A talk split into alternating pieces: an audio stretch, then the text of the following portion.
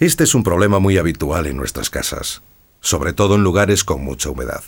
Voy a procurar en este corto espacio de tiempo dar una solución lo más sencilla posible. El secreto es el saneamiento de la fachada, o para entendernos mejor, en la limpieza de esas manchas que afean nuestra fachada y que no queremos que vuelvan a salir. Podemos limpiar la fachada de múltiples maneras, pero la más efectiva y la que yo recomiendo aquí consiste en aplicar algún producto de limpieza con propiedades fungicidas que mata los hongos. Un producto que va muy bien, por experiencia propia, es el Lipis de Teais.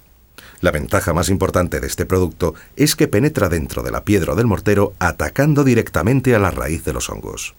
Este producto puede darse con un pincel o con una brocha y aconsejo aplicarlo solo donde han salido las manchas. Así ahorraremos en producto. Pasada una hora, más o menos, lavamos la fachada con agua presión y volvemos a aplicar el lipis. Dejamos pasar otra hora y volvemos a lavar la fachada con agua presión. Una vez que hemos hecho esto, podemos tener la seguridad de que los hongos están bien muertos.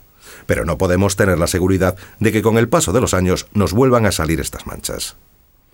Para solucionar definitivamente el problema, debemos proteger la fachada con un producto hidrofugante que rechaza el agua de lluvia. En este caso, un producto que funciona muy bien es el Repais Antiverdín.